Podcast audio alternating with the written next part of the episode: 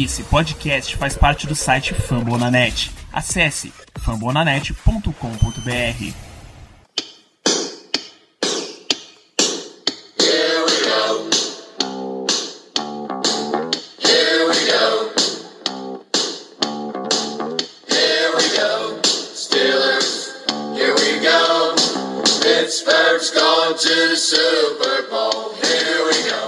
Começando mais um podcast do SteelCurtainBR.com, podcast Black Yellow BR, edição número 4. Hoje eu tô apresentando novamente para vocês, eu sou o Danilo Batista e tenho a presença do Ricardo. Fala, Ricardo. E aí, pessoal, tudo tranquilo? Depois de uma semana longe, afastado para o departamento médico, estamos de volta, quase 100%, 90%, mas estamos juntos para mais um programa que promete ser bem legal hoje.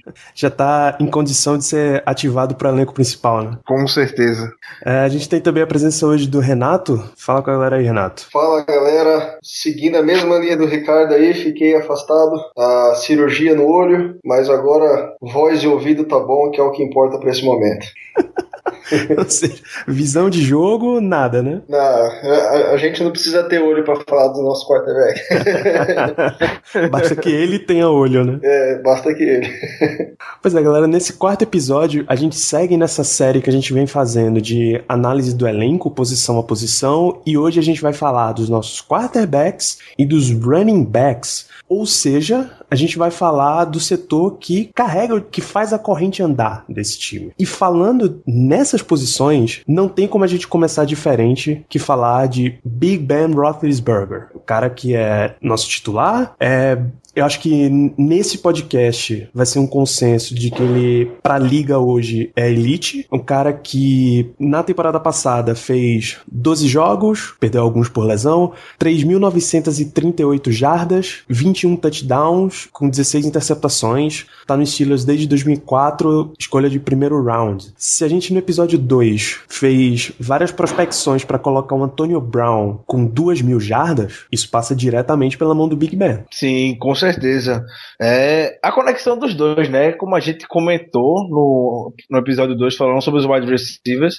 Quando o Big Ben saiu, o que o Antonio Brown fez? Nada sobre o comando do Michael Vick, fez um pouco com o Landry Jones. Então, toda essa ligação, essa sinergia que os dois têm é o que dita o ritmo do ataque hoje que faz ele ser tão mortal é, perante a liga. A conexão dos dois deve ser talvez a mais a melhor da liga, que tem o melhor entrosamento na liga, que o Big Ben sempre sabe onde é que o Antonio Brown tá. Sabe lançar exatamente a bola que ele gosta de pegar. Isso quando o Michael Vick entrou, a gente percebeu logo. O Michael Vick é canhoto, lança cada míssel desgovernado e o Brown não sabe, tava perdido, não tinha o time que tem junto a, a, ao Big Ben. Também já aproveitando o que o Danilo falou, vou começar usando também é, esse podcast já para botar, já com o Antonio Brown superar as 2 mil jardas, diria que o Big Ben tem potencial, se jogar as 16 partidas com elenco saudável, OL saudável, mesmo sem o Bryant, de quebrar o recorde do Peyton Manning de jardas aéreas nessa temporada. Se ele, em 12 jogos, conseguiu quase 4 mil jardas, imagina com todos os jogos, 16 jogos completos. O que é que esse cara pode fazer com o time de hoje? Se, se eu não me engano, as 328 jardas por jogo do Big Ben nessa temporada foi a mais alta da liga. Eu não, eu não tenho os status agora de toda a liga facilmente, mas eu acho que foi a mais, mais alta da liga de jardas por jogo. A minha única preocupação com o Big Ben é, é a saúde. Não que ele seja um cara que seja. Uh, ele é um cara durão, é o, é o macho alfa da, da NFL. O cara joga com costela quebrada, com tornozelo quebrado. O cara dá um jeito e ainda joga bem. Uh, numericamente, né, principalmente falando de touchdowns por interceptação, ele não teve a melhor temporada dele ano passado, mas de alguma maneira ele conseguia passar uma confiança muito grande. Eu achei que ele teve umas interceptações ao estilo Eli Manning, uh, talvez por excesso de confiança, não por, por simplesmente é, fazer leitura errada ou errar braço. É a confiança, lançar 40 jardas numa primeira para 10 ali na, na, linha de 20. Então são coisas que, que, que às vezes que isso aconteceu talvez para essa quebra de confiança dele. Pra, desculpa, para esse excesso de confiança dele. É, falando dele, eu não tenho muito que ficar aqui falando, elogiando, porque é, é consenso. É mais a preocupação de não ter os 16 jogos com ele, porque aí é um desespero total. É, pode vir o Landry Jones, pode vir o Michael Vick, o, não é o Michael Vick, é o o Gronkowski, né? Então isso que me preocupa. Outra coisa em relação às jardas aéreas, eu não sei se eu me arrisco a dizer que ele quebraria o recorde do Peyton Manning, mas eu estaria muito confiante a dizer que ele em 16 partidas, Antônio Brown em 16 partidas e talvez aí o Sammy Coates tendo uma, uma temporada uma, subindo de produção, substituindo o, o Bryant, eu diria que ele tem chances tranquilas de superar 5 mil jardas, o que seria um recorde pessoal. Não sei se 5 mil ainda vai fumaça. Eu não sei quantos que o Peyton Manning fez, foi 5.400 ou 200, não lembro. Tô totalmente errado. Mas é. o recorde pessoal, eu acho que ele tem chances de quebrar sim. Não, eu vim buscar as duas estatísticas e assim, a melhor temporada do Big Ben são 4.952. Ano passado, 2014. 2014, né? isso. A melhor do Peyton Manning são 5.477. É, jarda pra caralho, né? É muita jarda. 2013, que foi o, o, melhor ataque da história, em termos de touchdown. 55 touchdowns também, né? Pois é. Era o ataque do Peyton Manning com o Demarius Thomas. Demarius Thomas, pegar a turma toda. Pois é. Então, é uma, vai ser uma parada. Eu tenho para mim que ele talvez não passe o recorde do Peyton Manning. Se a gente fosse entrar para essa temporada, do jeito que a gente já tá, num nível de running backs que a gente já tá, no nível que o Antonio Brown joga e com o Martavis Bryant, eu até podia, até botava umas fichinhas para o recorde da liga. Nesse caso, eu prefiro me manter só em recorde pessoal do Big Ben. Se ele bater 5 mil jardas, é o uhum. pessoal. Ele já vai ter lançado a melhor da carreira dele. Faltam 48 do último recorde.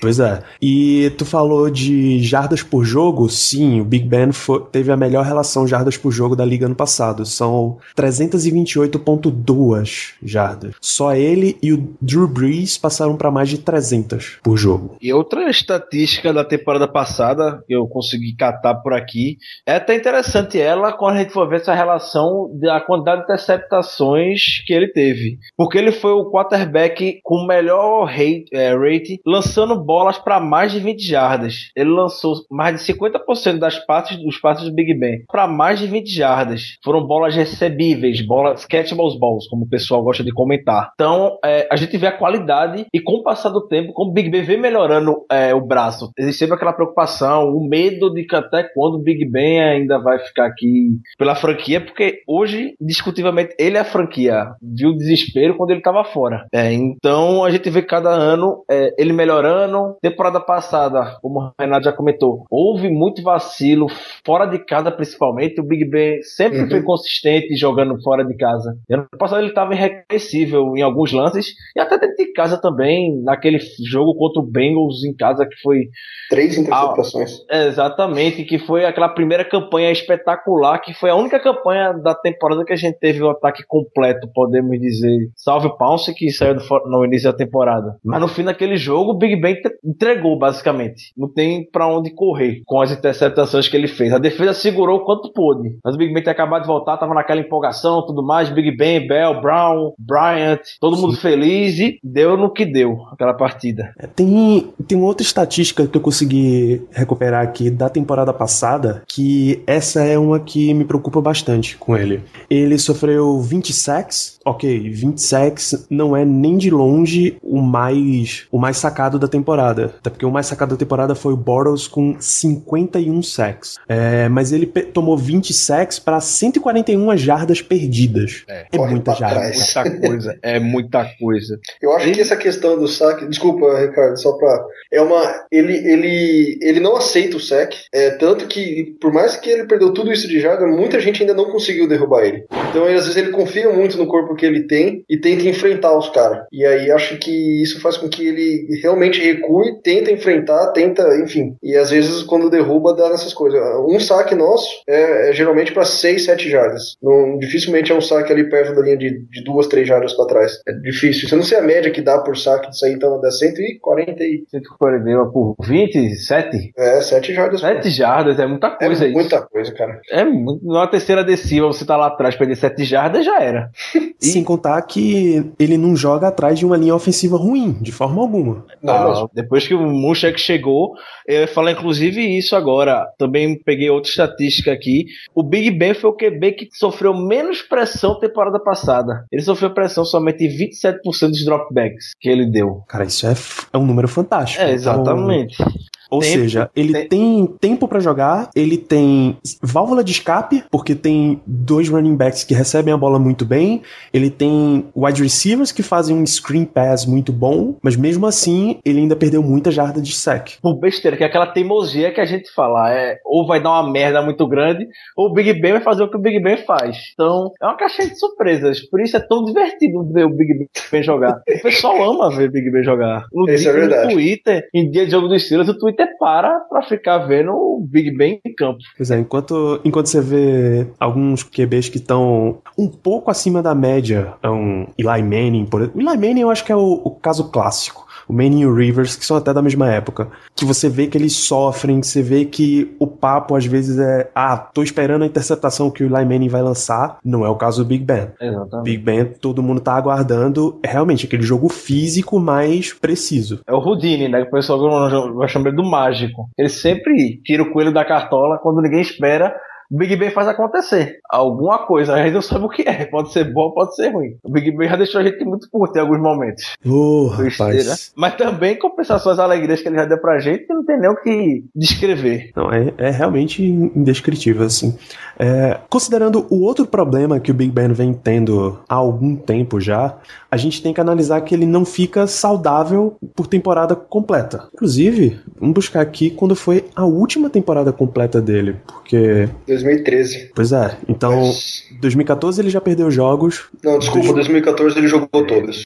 em 2014 ele jogou todas, é verdade. Ele tem, ele Não, teve 2014 ele momentos de jogou- 2013, pancada. 2014 ele jogou todos os snaps. Mas ele ficou de 2009 Agora- até 2012 sem jogar todos os jogos. Pois é. Todas as temporadas ele perdeu pelo menos um jogo. E 2015 Quando- já perdeu quatro jogos. Ó, É mais fácil citar as temporadas que ele, que ele jogou todos os jogos. 2008, 2013 e 14. Todas as outras ele perdeu pelo menos um jogo. Uma das maiores preocupações quando o Todd Haley chegou foi justamente essa, para deixar o Big Ben saudável. Instalar aquele Dick and Dunk no ataque, passe curto, o Big Ben se livrar logo da bola e deixar o wide receiver fazer a rota, o yards after catch. E isso de fato deu até certo quando o Haley chegou, o Big Ben jogou essas temporadas saudável e tudo mais. Depois teve aquela variável do Bryant que se tornou aquele alma, aquele deep threat para ser um alvo mais vertical pro time e voltou essa variável que o Abrams tanto tinha, que era bola profunda. E a gente já tá vendo o Big Ben voltando a se machucar mais uma vez. Em 99% das situações, o Big Ben consegue fazer a mágica dele e se livrar do sec e apertar todo o susto. Mas quando ele não consegue, bate aquele meio daquela tensão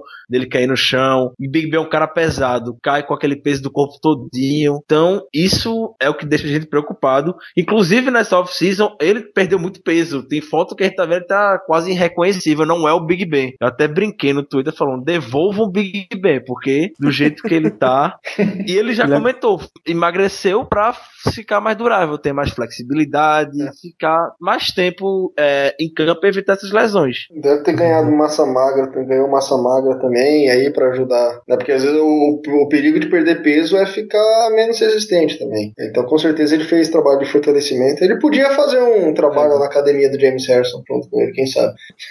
É, e aí, com esse problema de, de saúde, como ele não consegue se ele quase nunca se mantém em campo a temporada inteira, a gente tem que analisar os reservas dele. Que hoje a disputa tá basicamente, basicamente entre dois nomes. É o Landry Jones, escolha de quarto round de 2013 pelos Steelers, que temporada passada chegou a fazer sete jogos. E o Bruce Grekowski, é, já, já foi escolha de 2006 pelo Bucks, passou por Rams, Browns, Raiders, Bengals e tá aqui com a gente nos Steelers desde 2013. Grekowski era o reserva no passado, mas teve uma lesão séria, perdeu a temporada inteira e por isso a gente teve que ir atrás do Michael Vick para ficar de, de backup. Como é, é, não sei se vocês estão acompanhando relatos de como já começou essa disputa, é, o que é que vocês acham que quem tá na frente, como é que vocês veem essa vaga de backup do Big Ben? 0800 League Bosa pro Gronkowski para backup.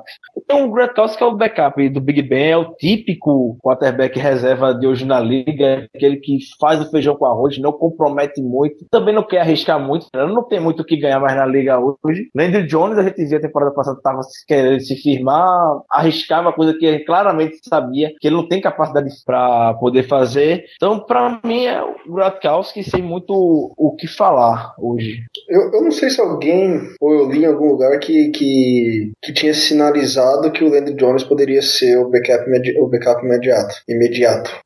Uh, eu também vou um pouco na linha do, do Ricardo pelo fato de, de passar um pouco mais confiança. Se a gente for olhar só estatística, só número, a gente vai ficar louco. Ah, mas o, o, o Bruce Gradkowski não, não é o cara bom, não é isso, não é aquilo, mas sei lá, passa alguma confiança. Quer dizer, recapitulando, nenhum dos dois passa confiança, na minha opinião. E é por isso que eu acho que a gente vê tanto o Big Ben com, quando joga quebrado, enfim, tenta jogar quebrado sempre, porque não dá para ficar colocando esses caras toda hora. E eu também iria com, com o Gronkowski, mas eu não não me surpreenderia se o, se o Landry Jones ele fosse colocado como o backup imediato. Uh, talvez vamos ver. Eles falaram que estava, ele estava bem confiante lançando bola nessa no, no, nos primeiros treinamentos, no, nos OTAs. Então não sei como que vai ser realmente. Eu acho que, que é, a gente está analisando o, o Landry Jones por sete jogos apenas. É, com certeza isso aí que o Ricardo falou. Tentou se estabelecer, tentou fazer passes é,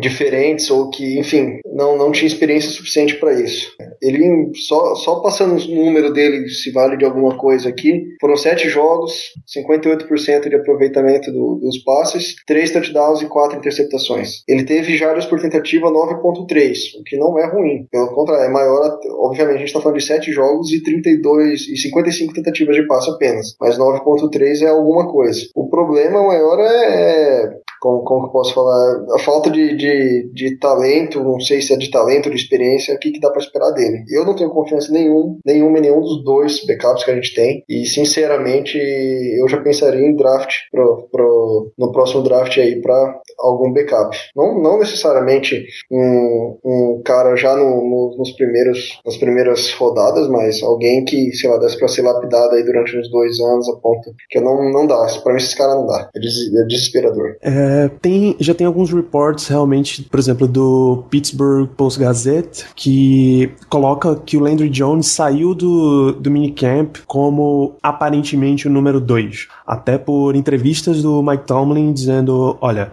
com aquela experiência que ele teve na temporada passada, já teve que ser titular, já teve que encarar jogo difícil, então talvez nesse momento ele seja o nosso número 2, mas a gente vai ver ainda, tem muito training camp pela frente. É, o Big Ben tem, tem até 2019 contrato, e para essa questão de draft, eu diria o seguinte: hoje na liga, quando você faz uma escolha, quando você puxa um cara no draft, especialmente primeiro round, assim, é muito pensando também em ter um cara para usar aquela opção de quinto ano. Então, o contrato de um quarterback, um quarterback calouro, por exemplo, você tem que pensar tipo, olha, o quanto antes eu conseguir deixar esse cara preparado para poder entrar em campo, melhor, porque eu vou ter um cara que é titular do meu time e quarterback normalmente quando ele é titular, ele é titular absoluto. Você tem um cara titular com um salário ridiculamente baixo ridículo, assim. É pegar, por exemplo, Russell Wilson, campeão do Super Bowl, com um salário de, sei lá, 850 mil. Coisa muito, muito, muito baixa.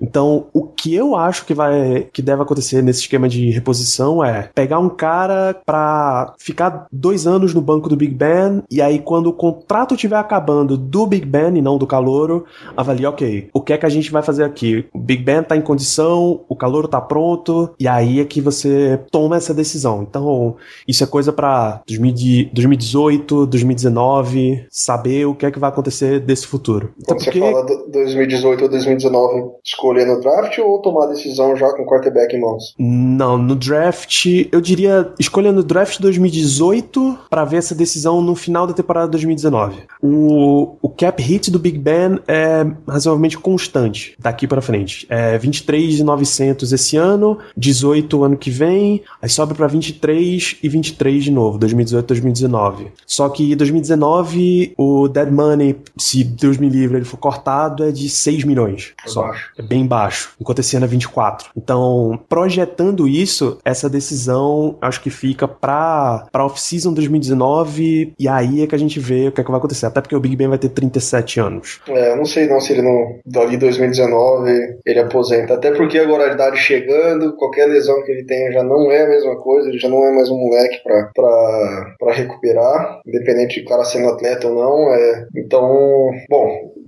não dá pra fazer previsão de, de, de quando o cara vai se aposentar ou não. Às vezes ele tá jogando no alto nível, estão falando o, o Tom Brady tem contrato até mais contrato até mais de 40 anos. Por mais que pra mim é só marketing esse contrato do, do, do Tom Brady aí, válido até sei lá quando. Mas o. Teria que, ele vai ser avaliado por desempenho, não tem jeito. Desempenho e por saúde. É o que eu imagino é, para quarterbacks em final de carreira. E a gente vê um certo esforço até do time deixar tudo pronto para quando o Big Ben sair, não ter aquele choque, passar 20 anos atrás de alguém por ter um roster no, no geral fraco. É o que o Broncos fez é, recentemente. Tem um time competitivo hoje mesmo sem QB, na toa que basicamente foi campeão sem depender muito do Peyton Manning. E acredito que seja isso que o Mike Tony e o Steelers está querendo. A gente tá vendo para as escolhas da defesa principalmente, ter uma defesa sólida para os próximos anos. O Butler assumindo logo é, de imediato agora.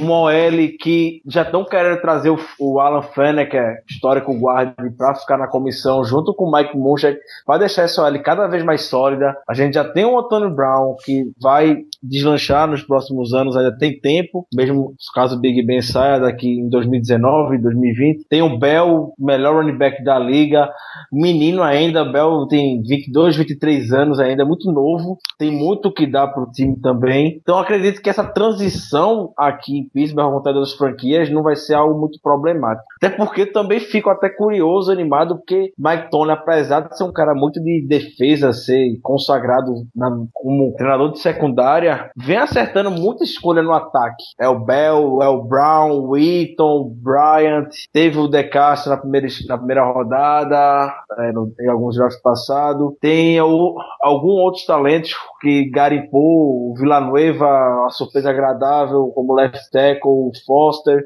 que já é bem veterano na equipe era quase afastado, e o Tony conseguiu encontrar um potencial nele, hoje é titular indiscutível. Então, se a gente for parar a olhar esse ataque do Steelers, é quase basicamente montado pelo Tony e Colbert, claro. Então fica aquela animação para ver quem é que pode ser o substituto do Big Ben daqui a alguns anos. Acredito que aqui, infelizmente, em Pittsburgh, por conta da competência deles nessa questão, pelo menos, não vai ser muito problema. A gente não vai chorar, vai, vai lamentar muito por tudo que a gente viu do Big Ben. A gente que começou a torcer nessa geração agora, o Big Ben é um deus pra gente. Então a gente fica até curioso e para saber como é que vai ser esse procedimento da vida após o Atletisburg em Pittsburgh. É, é, só pra, só pra deixar mencionado, assim, o, no elenco pra, pra esse minicamp, pro training camp, tem um quarto quarterback, o Dustin Vaughan, foi undrafted em 2014 pelo Cowboys, ficou no Bills ano passado e o Steelers pegou ele em fevereiro nesses contratos de futuro. Não deve, não deve fazer muita diferença, deve ser mais um corpo ali no, no training camp, né? É, parafraseando o, o Zé Brasiliano, colônia de férias, é o que eu tenho a dizer só. É, como a gente tem feito com as outras posições, dessa turma, claro que o Big Ben vai pro roster final, mas só Grakowski, só Landry Jones, vão, vão os dois, o que, é que vocês acham? Tradicionalmente, se leva, leva três quarterbacks pro roster final, então deve fi fixar os três mesmo. Não sei que Big, é, o Tony veja alguém muito extraordinário sendo escanteado aí durante esses cortes de pré-temporada que ele tanto gosta de catar alguém por aí e venha aqui pro Steelers e dispensa até o Gronkowski, né? Nem o Landry Jones, que o Gronkowski vinha até de uma lesão no ombro, até por isso, como já comentaram aqui, o Landry Jones deve estar na frente dele justamente por isso. Ele não tá nem 100% recuperado ainda. Então, caso seja alguém aí, algum famoso ou dispensado por aí pela liga na durante a pré-temporada, mas acho difícil. É, eu concordo, acho que vai os três também. E eu acho que o Gradkowski ele tem algo, cara. Ele deve ser um cara extraordinário de conviver no vestiário. É, ele deve ter alguma coisa lá que, mesmo que ele nunca jogue, nunca faça nada, ele, é algum, ele tem a sua importância. Então, em, em nível de, de, de ordem, eu acho que o Jones fica na frente dele, o Landry Jones fica na frente dele como o backup imediato. E, mas eu acho que ele vai pra temporada também como terceiro, que não tem muito o que falar, não. Tá, beleza, então é isso que a gente tem de quarterback. Vamos para running backs. A gente vem ultimamente tendo um cara que é estrela da liga na posição, é o Le'Veon Bell. Cara, escolha de segundo round 2013 dos Steelers, tido pra, por alguns. Eu conheço o torcedor do Vikings, não, o torcedor do Vikings, o Rafão Martins, do Esporte Interativo. Ele chega a afirmar: olha, o Le'Veon Bell é o melhor running back da NFL. E o cara tem Adrian Peterson no time dele. É o, é o que o, é o, é o melhor running back da liga hoje, é o mais completo. É o cara perfeito nos bloqueios, o cara perfeito na recepção. Bloqueia como um, um fullback, um tight end, um jogador de linha ofensiva recebe, percorre rotas como um wide receiver fácil, fácil. É o cara, é um. Essa semana brincaram, né? O pessoal da NFL tá com a brincadeira de montar o running back perfeito, aí bota a visão de Andrew Peterson, pés de Devonta Freeman, força de Todd Gurley, eu não sei bem o que é que eles botaram. Muita gente questionou e não botaram nada do Bell. Não precisa botar o Bell porque o Bell domina isso tudo perante a liga. Não teria nem graça botar o Bell no meio disso. é, eu acho que eu acho que eles refizeram fizeram essa parada. Há cinco dias atrás saiu que o running back perfeito teria o power running do Jeremy Hill, a visão do Devonta Freeman, a velocidade do Darren Sproles, a consistência do Adrian Peterson, a capacidade de drible do LeSean McCoy e a, vers a versatilidade do Bell e a habilidade do Matt Forte. A habilidade de resolver o jogo como o Matt Forte tem. Bell domina isso tudinho. Exatamente. Bell domina isso, todas as questões é o Bell. Questão de consistência, principalmente. O Bell sofreu um fumble na carreira e a gente nem. Tem muita gente que nem lembra. Foi um fumble contra, foi contra o Packers, naquele jogo épico. Mas porque aquele foi o melhor jogo do Bell naquela temporada de Hulk dele. Que ele destruiu naquela partida. Depois deu aquele pulo, fez aquela cobra, acrobacia. Foi porque ele é, passou tudo despercebido. Porque o cara não solta a bola. Cara, o, o, é, e a lesão dele foi uma fatalidade. Foi meio, meio, Acho que cabe discussão se foi maldosa ou não a entrada, porque o fela da mãe lá comemorou depois a lesão, enfim, não vale nem ficar falando sobre isso. Então, antes que já venham falar que o cara não é saudável, não sei o que, foi, foi uma puta fatalidade mesmo que ele teve. Ele já falou que vai tentar se proteger melhor essa temporada uh, do, de, de, desses tackles. E só para ressaltar, ele nesses seis jogos que ele teve, foram 113 carregadas para 556 jardas. Seis jogos apenas, 553 jardas. 4.9 de média. É, é monstro, ah, cara. Absurdo. Eu tô que até não sei melhores jogadores da NFL nessa série que a NFL faz. O Bell só jogando seis partidas ficou em 41 primeiro lugar.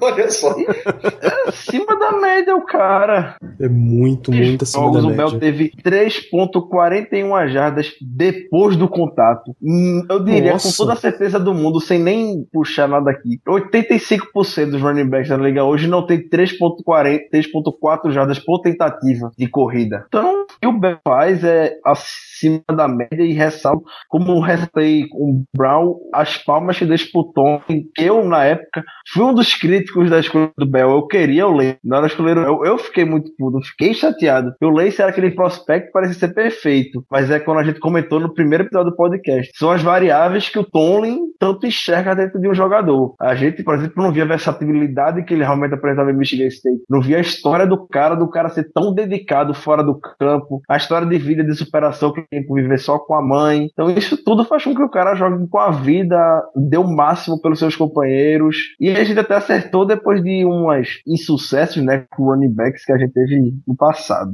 Olha, só uma, só uma, só aqueles, se o Si entrasse em campo, o ritmo que o Le'Veon Bell estava tendo ano passado, ele estava, ele tava correndo, se continuasse saudável, mantendo essa consistência desses seis jogos que ele teve para quase 1.500 jardas na temporada. Só correndo, Seria... já tinha recepção. Só correndo, só correndo, sem contar das recepções. Ele tá com uma média, ele teve uma média nesses seis jogos de 92.7, né? Então, fazendo a, a, matemática simples, obviamente, poderia melhorar ou piorar. Apenas seis jogos, 24 recepções, é, é, quatro recepções por jogo, por jogo aí dentro do para um running back é, é, uma boa válvula de escape. Então, não foi só a, a só foi só a ausência do Big Ben, não. A gente sofreu muito também sem um, um, um eu vou, não vou nem dizer sem só o Olivia Bell, porque o DeAngelo Williams, que a gente ainda vai falar, foi uma surpresa assim extraordinária. Mas aí, backup pro DeAngelo Williams e aí a gente sofreu nos playoffs e, e é a história.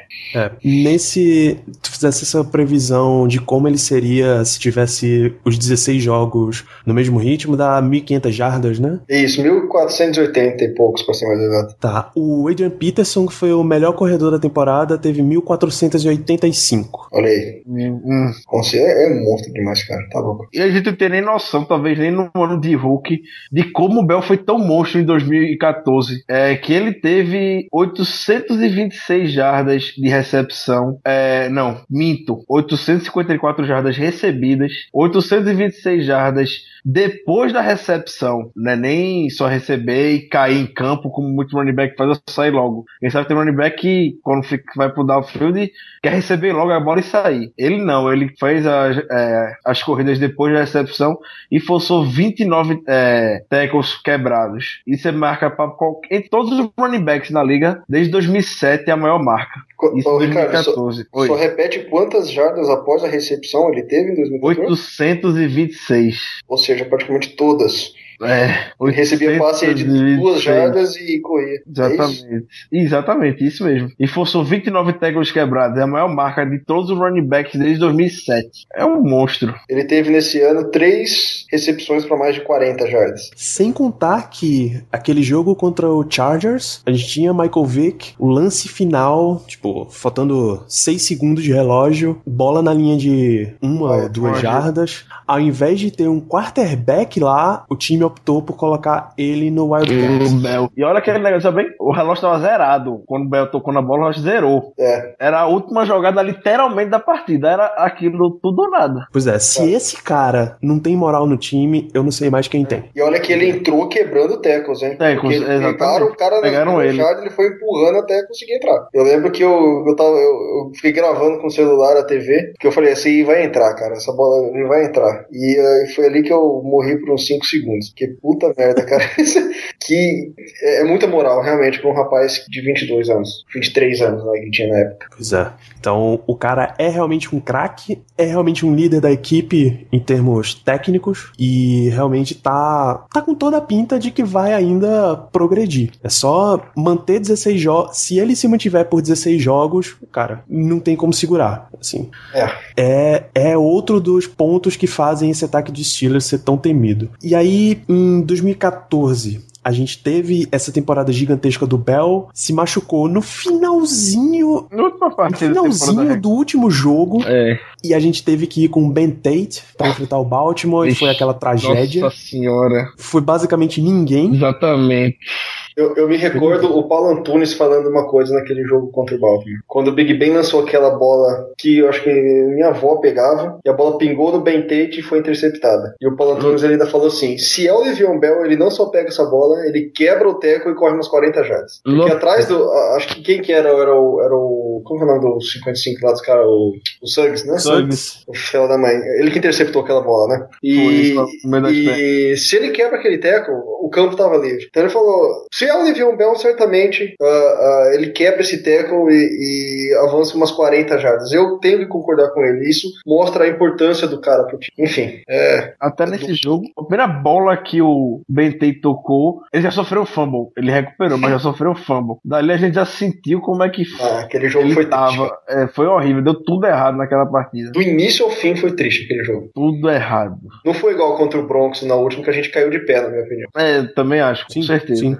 perfeitamente. É, e aí quando a gente viu, ok, para uma eventualidade tremenda da gente perder o Bell numa lesão desse tipo, ou no caso, temporada passada a gente não teve ele nos quatro primeiros jogos de suspensão, então vamos atrás de um outro running back que consiga levar o time tão bem quanto. E aí teve a surpresa fantástica, fantástica, de jogador e de ser humano chamado DeAngelo Williams. Uh, Williams foi escolha de primeiro round pelo Panthers em 2006, chegou no Steelers só no ano passado, jogou num nível tão alto, é, 16 jogos, 907 jardas corridas e 11 touchdowns, com mais 367 jardas recebidas.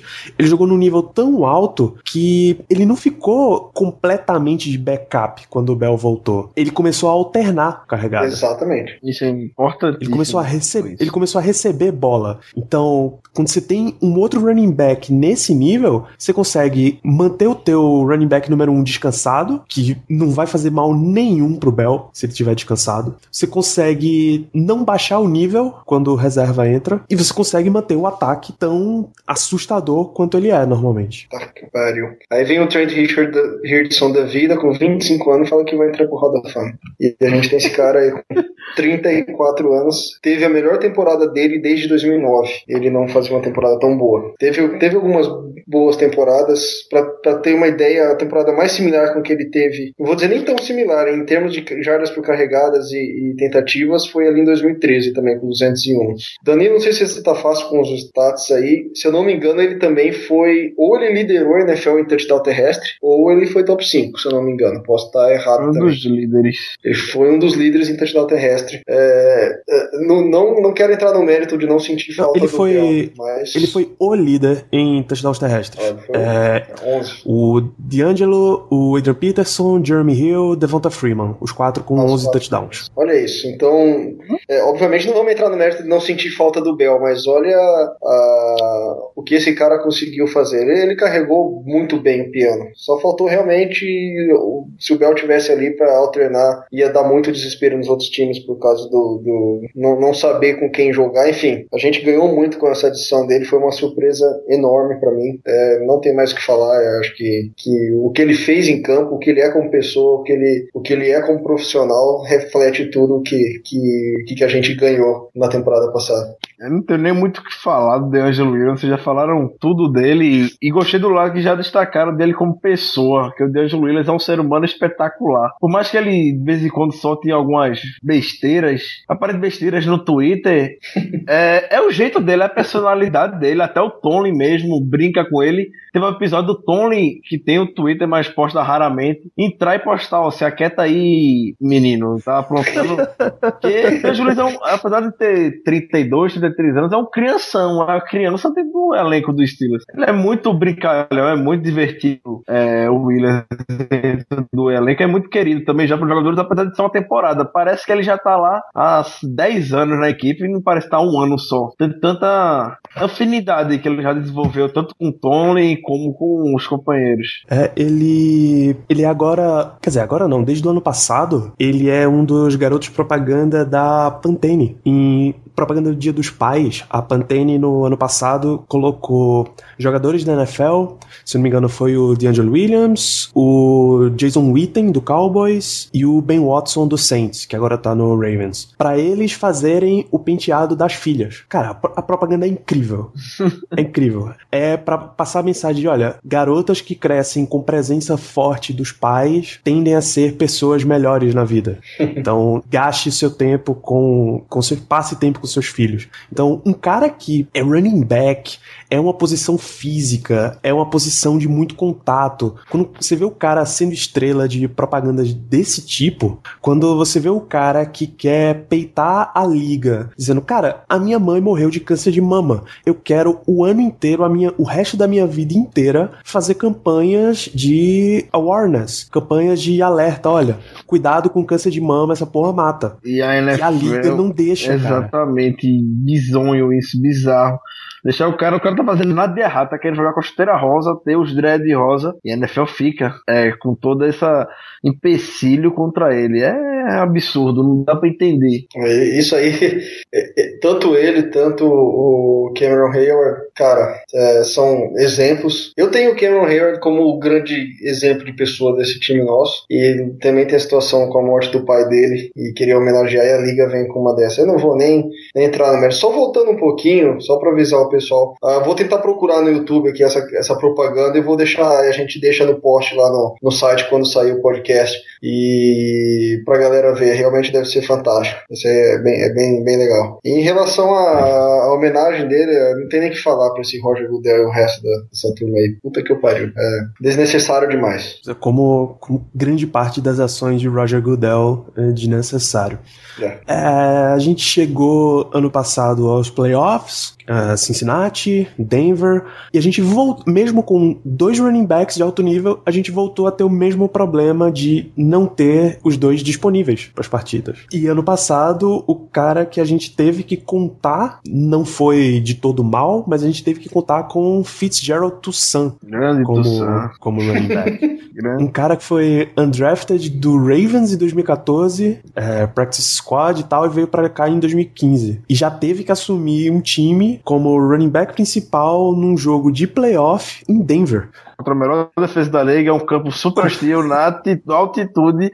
Por isso eu não consigo julgar ou culpar ele pelo fumble. A gente resistiu demais. Mas nem deveria. Naquela partida. É, a- eu, ta- eu vi o jogo aqui em casa com o Caio Germano, participou aqui com a gente, e a gente tava só esperando, não é possível, a gente não tava acreditando o que tava acontecendo no jogo. A gente só tava comentando, vai dar merda alguma hora. Porque tá dando tudo tão certo. tava difícil acreditar, a gente tava só esperando e deu no que deu. O time resistiu até o último quarto, quando teve o fumble do Toussaint, e depois não conseguiu mais voltar por cima. Ele, ele carregou a bola 12 vezes para 39 jardas, 3.3 de média. Teve uma, uma corrida de 15 jardas e teve um touchdown nesse jogo divisional contra o Broncos. Na, na semana anterior, dividindo com o Todman, Jordan que não tá mais com a gente, Claro. eles somaram pra um pouco mais de 100 jardas. Né? Sim. Exatamente, sim. Como até o Big Ben falou logo depois do jogo, que muita gente, né, obviamente, caiu em cima do Todman, criticou ele nas redes sociais, um menino receber isso. É complicado, a gente sabe, né? Que entrou onde entrou na fogueira. E o Big Ben foi bem curto e grosso com todo mundo é, nas entrevistas quando foi questionado do Toussaint. Só falando, se não fosse por ele, a gente não estaria nem jogando contra o Broncos. Porque até no contra o Bengals, naquela última campanha, ele fez uma recepção espetacular. A bola foi muito atrás dele, que o Big Ben tava Uhum. jogando daquele jeito muito limitado. A bola foi atrás dele, conseguiu fazer a recepção e conseguiu a primeira descida, que foi uma terceira descida esse lance. E lá atrás do campo ainda. Então, se não fosse essa jogada, fosse o Toussaint, a gente não estaria nem crucificando ele contra o, contra o Broncos. É, e aí tá o Fitzgerald Toussaint, o Cameron Stingley, é, tem mais três outros jogadores, Brandon Brown Dukes, Brandon Johnson e Daryl Richardson. Como é, é, essa concorrência pra backup do backup, assim, pra ficar na espera? Como é que vocês veem essa situação de running back? O Stingley estava na equipe já do ano passado. Eu até lembro o pessoal que estava presente no training camp comentando do esforço que ele tinha. Era aquele cara, ele era o primeiro a chegar, um dos últimos a sair. Tava muito animado de estar tentando a chance na NFL, mas quando teve na pré-temporada mesmo, infelizmente nunca mostrou uma técnica para se firmar ou ao menos ter uma chance de ficar nos 53. Ele até se machucou e por isso tá no roster hoje, que ficou a temporada todinha afastado. Vamos ver se essa temporada, depois da lesão, ele volta um pouco melhor, mas não acredito que vá ser muita coisa também, não. É, eu não tenho nem que falar muito. é, é, quem vai decidir esse quarto, se, se é que vai ter um, um quarto running back, vai ser o desempenho ou postura, enfim, qualquer coisa durante pelo menos as três primeiras semanas de, de pré-temporada. Eu não, não sei nem arriscar quem que poderia ir. Eu acredito muito que o Fitzgerald Toussaint vai se manter como terceiro, não terceiro running back. Eu não vejo por que não mantê-lo. Ah, mas também ele está disputando posição. De certo aí só o DeAngelo Williams e o Livion Bell. Com. Ah, o Toussaint está na frente dos outros por já ter essa experiência, já ter jogado playoff, inclusive. Só Sim. que ele ainda está na posição de, de estar disputando vaga. Ah, agora para o quarto ali, sinceramente, eu vou ter que assistir os jogos e para ter minha própria opinião. Eu não, não sei nem, nem, nem como tá o, o pessoal lá dentro nos, nos treinamentos que ainda vão também começar, enfim. O Brandon Johnson chegou semana passada, né? Com o corte do Swisha, o Johnson assumiu, chegou. Exato. escolhido. Não teve nem, nem treinou com a equipe ainda, né? Porque tem, tem esse intervalo entre hiato entre os OTAs e os training camps. Vale até a curiosidade, nada a ver com o assunto, mas vale a curiosidade, o, o Gilbert, OL, tá no Brasil, tava no Rio de Janeiro pelo menos no final de semana, por aqui postou foto nas redes sociais, então quem É mora no Rio de Janeiro, pode ter visto, ter batido com o Gilbert do seu lado e nem ter percebido. É, dessa galera toda, é, o Stingley teve ano passado com a gente, o Brown Dukes e o Brandon Johnson. O Brown Dukes e o Brandon Johnson são calouros, e o Daryl Richardson é quarto anista. Ele teve 2012 e 2013 com o St. Louis, inclusive em St. Louis em 2012 foram 16 jogos para 475 jardas, uma média bem interessante. É, 2013, 8 jogos, 215 jardas. 2015 em Cleveland não fez nada e agora tá com a gente para ver o que é que dá para tirar. Por questão de experiência, talvez seja esse número 4, mas mas tá completamente em aberto. Do Tussan para baixo, eu diria que tá completamente em aberto. Concordo.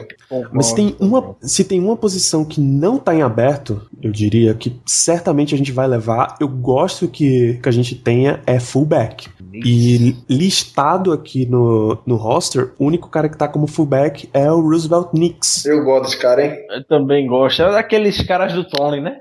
É. Aqueles cara, o cara que o Tony ama e traz pra ele. Desbancou o Will Johnson, que era unanimidade Uhum. temporada passada. Ao longo da temporada, o Will Johnson já foi afastado, terminou, não teve nem interesse do Steelers em renovar com ele, apesar do Will Johnson já ter se mostrado jogador bem versátil, né? Joga de tight end, fullback, running back. O Steelers não quis nem saber, vai seguir com o Knicks. E eu gosto, não vejo nenhum problema nisso. Eu gosto. Ele, ele não teve, tentando olhar aqui alguma, o log dele, ele teve ah, duas recepções, não, não chegou a correr, mas fez um trabalho extraordinário no, no time especial. É, e era notável o trabalho dele. Eu, sinceramente, não sou o cara, o melhor observador de times especiais, é, olhando de jogador a jogador, e eu consegui observar o trabalho dele é, em bloqueios, em chegar rapidamente na, na bola. Cara, o cara me agradou muito, tem 24 anos apenas, e, e, é, e é legal manter a tradição de manter um fullback no time. Acho que tem que ter fullback no time. tentou entrar na NFL como linebacker, o pessoal falava que ele é muito pequeno, por isso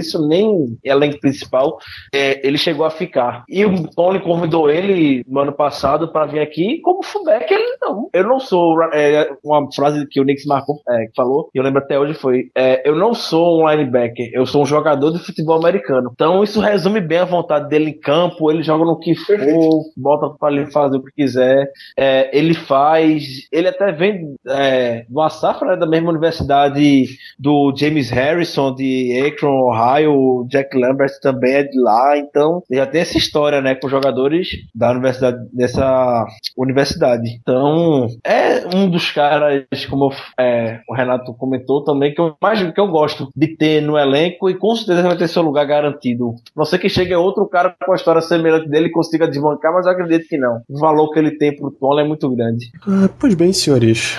Ah, é isso que a gente tem de posição. É, vou pedir para vocês considerações finais a respeito. Pode começar por você, Renato. Bom, ah, acho que, que em relação a quarterback e ah, em relação especificamente ao Big Ben, a grande situação, a grande preocupação minha é a saúde. É ele conseguir ficar os 16 jogos saudáveis, porque eu, pessoalmente, não tenho nenhuma confiança nas nossas reservas para essa posição e me preocuparia muito. A gente está montando esse time, reconstruindo defesa, é, time que está ali hoje no top 5 da, da- da- das casas de aposta para chegar no Super Bowl e a gente perdeu um quarterback. Então hoje minha, minha, minha relação com o Big Ben é, é- é a preocupação com a saúde dele. Eu espero que esses, esses 7 quilos que ele perdeu o fortalecimento que ele tenha feito ajudem ele a se manter mais saudável, aceitar mais sexo se for necessário, jogar mais a bola fora, evitar tentar é, a- trombar com, com, com jogadores, aguentar tackles. E no, em relação a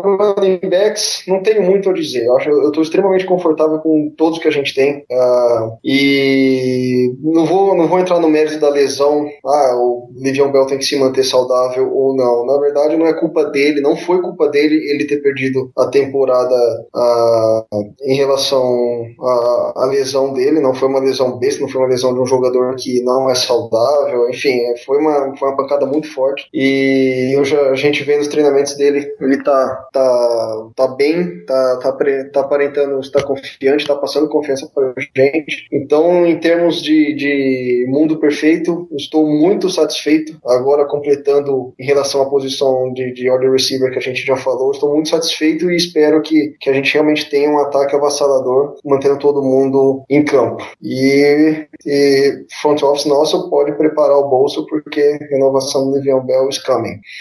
Ricardo, para a gente ir fechando o programa de hoje. Vou continuar com o meu palpite do início do programa sobre o Big Ben.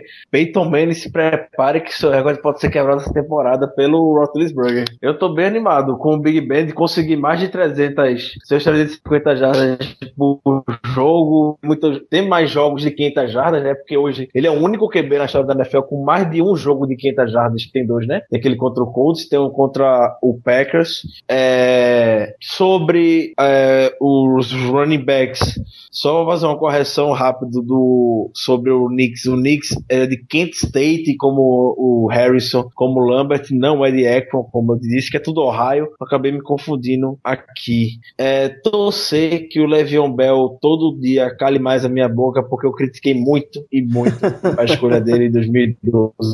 Além de, é, eu tenho um que eu, esse pessoal sabe, eu sou torcedor fanático de Ohio State Buckeyes. Então qualquer cara que vem da Big Ten eu não gosto. É, Le'Veon Bell vem da Big Ten, jogou em Michigan State. Então já por isso eu já não gostava do Bell. Quando ele veio, pô, o Lace tá aí, de Alabama, era o melhor. Cara, eu lembro, eu lembro que o hype. Também, que... Eu lembro que teu hype pelo Ed Lace, Lace era gigantesco, cara. É, tanto desse como do Monte Ball também, né? Monte Ball também era de Wisconsin, quebrou recordes na, na, no college. E o Monte Ball hoje tá aí procurando lugar, o Lace, Lace Hambúrguer, né? Fora de forma. E o Bell é o melhor running back da liga. Então, eu, eu torço, quero que ele cale muito minha boca todos os anos, porque, sem brincadeira, é muito bonito ver o Bell correndo com a bola, aquela paciência que ele tem de esperar os bloqueios acontecer, saber identificar muito bem o gap que ele tem que percorrer e ele sempre acerta. É bonito demais ver o Bell correr. Recupera essa coisa do Steelers que passou um tempo afastado do jogo corrido depois que o Beck se aposentou. Tinha o Willie Parker, que por alguns anos conseguiu segurar, mas depois veio o Mendenhall, que era o jogador que é. Depois chegou o Bell, deslanchou de vez. Então é só mais uma curiosidade também, uma brincadeira, né, para se encerrar, descontração. Até comentei no Twitter hoje essa cena de jogadores que o running back tem, né, que o Steelers tem com o running back.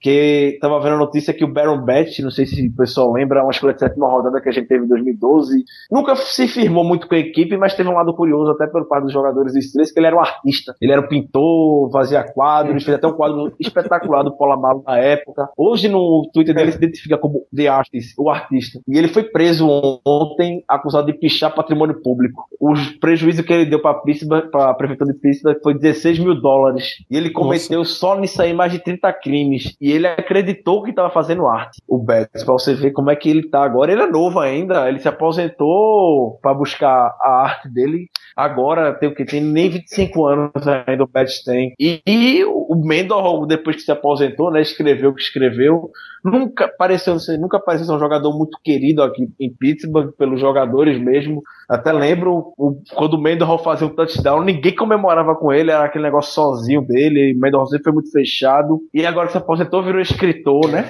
É, até roteirista do, da série Ballers, da HBO, com The Rock, virou roteirista, virou escritor, tá pra lançar o livro dele. E o Bel, até o Renato brincou no Twitter, o Bel literalmente é cantor. É um rapper também agora, né? Nessa off-season. É o Juice. É o Juice, Exatamente, o Bel Chicleteiro. Então, são os Chicleteiro. que a gente tem em- nesse time de Pittsburgh. Só uma curiosidade mesmo. Então é isso, pessoal. A gente vai ficando por aqui essa semana. Lembrando que confira as matérias de contagem regressiva que tá rolando no Steel Curtain. É, a gente tá, tá produzindo para alguns jogadores-chave, alguns, algumas quantidades de dias-chave. Você pode ver esse podcast direto no site do Steel Curtain. No próprio post tem a opção de baixar o programa. Você pode ouvir ele pelo iTunes, se você preferir. Tem, tem link de feed também no post. A gente tá no Stitcher e também no. Meu Deus. No Stitcher e no Deezer, que é aquele programa de. aquele site de música que é concorrente do Spotify, que eles têm podcast, o Spotify ainda não. Então, tem várias opções. Se você ainda assim não conseguir ouvir o podcast, entre em contato com a gente que a gente te dá uma opção pra você fazer isso. A gente fica por aqui essa semana. Voltamos semana que vem, ainda nessa série de posições. Até semana que vem.